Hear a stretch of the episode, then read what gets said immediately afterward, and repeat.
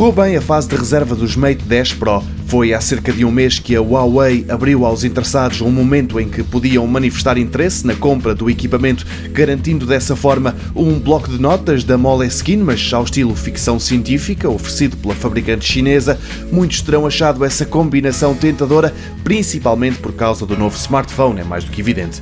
Diz a Huawei que, face ao modelo anterior, as reservas do Mate 10 Pro triplicaram, superaram todas as expectativas da empresa, dizem comunicado. O facto do equipamento ser um topo de gama ajuda, a fabricante não se contém e avisa mesmo que se trata do smartphone mais poderoso do mundo.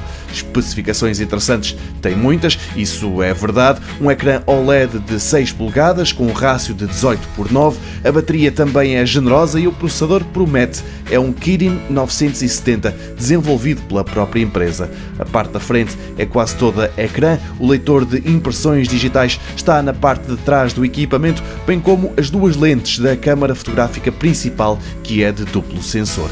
As análises que se encontram online são da opinião que este Huawei Mate 10 Pro vai ser um sucesso. O CNET dá-lhe 84 pontos em 100 e só fica abaixo do Samsung Galaxy Note 8 e do iPhone 10. O Tech Advisor dá-lhe 4 estrelas e meia, dizendo que tem um aspecto deslumbrante. O Tech Radar atribui-lhe a mesma pontuação e sublinha que se trata do melhor telefone Huawei de sempre.